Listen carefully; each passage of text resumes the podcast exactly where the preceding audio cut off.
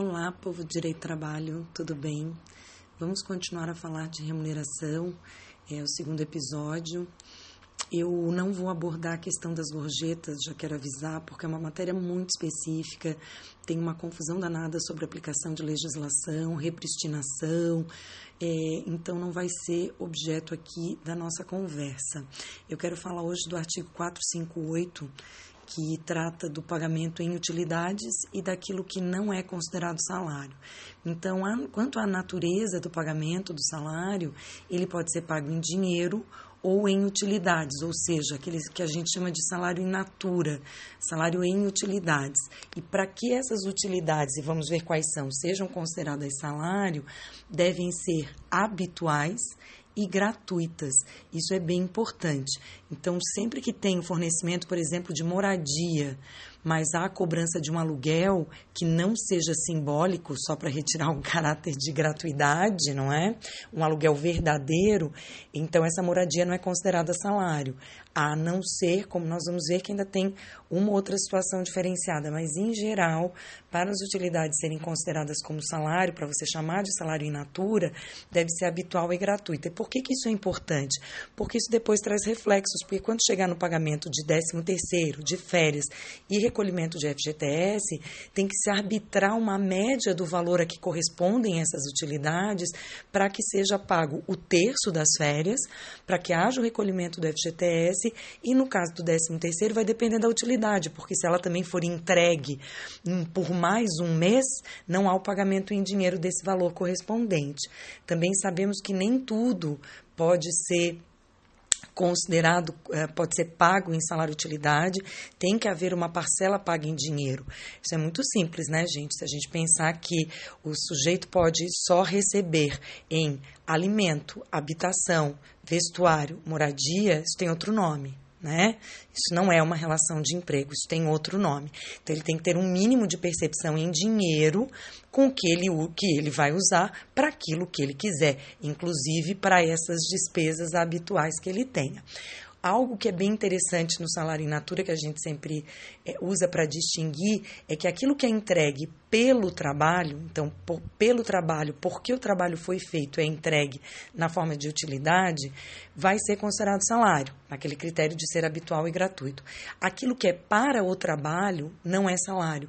Então, ferramentas de uso obrigatório, isso é entregue para o trabalho, para que o trabalho possa ser executado, isso não é salário. Quando o uniforme é exigido, é um uniforme específico e é entregue para o trabalho, senão não pode ser realizado não é salário, é para o trabalho. E mesmo a moradia, no caso de zelador, por exemplo, se for, se for uma exigência do condomínio que o zelador more no trabalho, more no local do emprego, no prédio, então também não é salário, não vai compor depois o salário. É muito comum a gente receber ações trabalhistas pedindo os reflexos daqueles pagamentos em utilidade para serem considerados salários e com isso ter os reflexos para verbas decisórias, férias, décimo terceiro, tudo que eu já mencionei. Nem sempre vai haver essa consideração, porque sempre vai ser analisado se era para que pudesse exercer o trabalho ou por ter exercido o trabalho. Isso também é importante porque os EPIs, por exemplo, não são de, de obrigação do do trabalhador que ele tem, a obrigação do empregador fornecer, porque é uma obrigação para o trabalho. Nós temos hoje em dia uma série de utilidades que a lei, o legislador não tinha como prever, e como esse não era o interesse de quem fez a reforma trabalhista, claro que isso não foi abordado dessa forma, mas celulares, notebooks, veículo para utilização para o trabalho, é, vai ser analisado em cada caso concreto.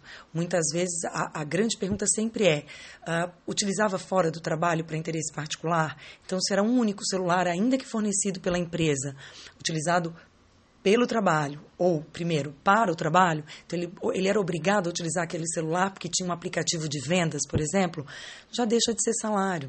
Ah, agora, se ele pôde escolher o modelo, se ele foi reembolsado, se ele pode utilizar para assuntos particulares, a situação já vai ser diferenciada. Da mesma forma, o notebook. É muito comum que o pessoal receba o notebook, assine um documento, que ao final do contrato de trabalho ele tem a possibilidade de comprar para ficar para ele outras ocasiões, ele mesmo já paga um aluguel para a empresa. Ou, como a gente vê muito na, nos instaladores de rede telefônica, internet, TV a cabo, eles recebem, eles têm um veículo próprio, é uma exigência que eles tenham um veículo para trabalhar e a empresa aluga o carro deles. Então, é, eles recebem um pagamento porque a empresa está usufruindo do carro deles e, e, está gastando o carro, tem toda a questão de combustível, mas também de desgaste do veículo. Então, tudo isso tem que ser analisado em casos concretos. O que nós temos que ter é essa previsão é, já de que alguma parte vai ter que ser em dinheiro. Nós temos ainda a súmula 367, que diz que a habitação, energia elétrica e veículo fornecidos pelo empregador ao empregado, quando são indispensáveis para a realização do trabalho, vejam, para o trabalho, não tem natureza salarial, ainda que no caso de veículo, seja ele utilizado pelo empregado também em atividades particulares. Então, temos súmula, ok? O inciso segundo dessa súmula diz que o cigarro não se considera salário-utilidade em face de sua nocividade. Isso é antigo, agora a gente já tem previsão legal que drogas nocivas não são salário, porque existiam algumas empresas que pagavam, que davam pacotes de cigarro, sabe, para o trabalhador no final do mês, e teve gente que pediu como salário-utilidade. E no caso do veículo, tem muita decisão nesse sentido, até do nosso Tribunal de Santa Catarina, mesmo da doutora Viviane Colucci, quando ainda estava no tribunal, é, no sentido de que quando ocorre essa alocação do carro pela empresa, e até normalmente está previsto em norma coletiva, ocorre um ressarcimento de despesas do trabalhador.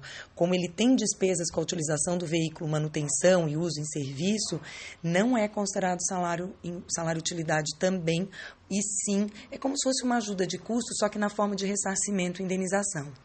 Então, o artigo 458 no CAPT fala do salário utilidade, do salário utilidade, né, das utilidades que sejam fornecidas.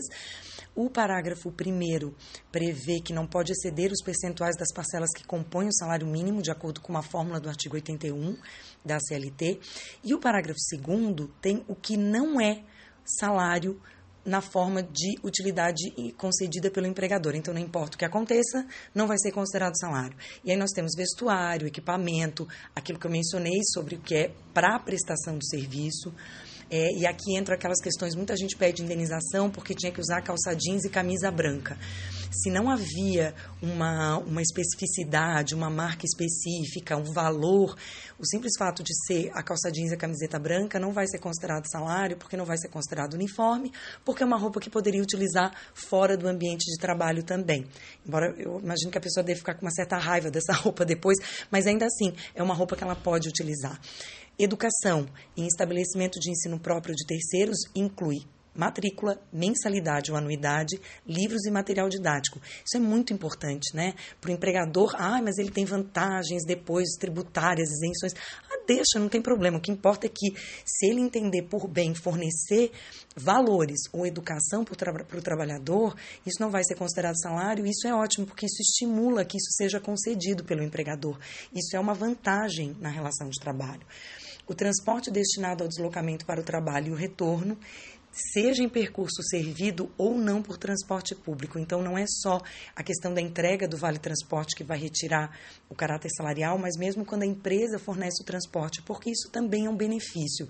Eu vejo que em algumas ações se, se pede muito, se pedia, principalmente quando era pago em dinheiro, o valor do vale transporte para ser considerado salário. Isso trouxe um efeito muito perverso, gente. Por mais que eu queira considerar muitas vezes as parcelas como salariais para elevar o padrão remuneratório do trabalhador, tem que pensar que em alguns casos é uma vantagem importante. E na hora que deixa de ser uma vantagem também para o empregador, ele simplesmente para de pagar porque ele não é obrigado a pagar.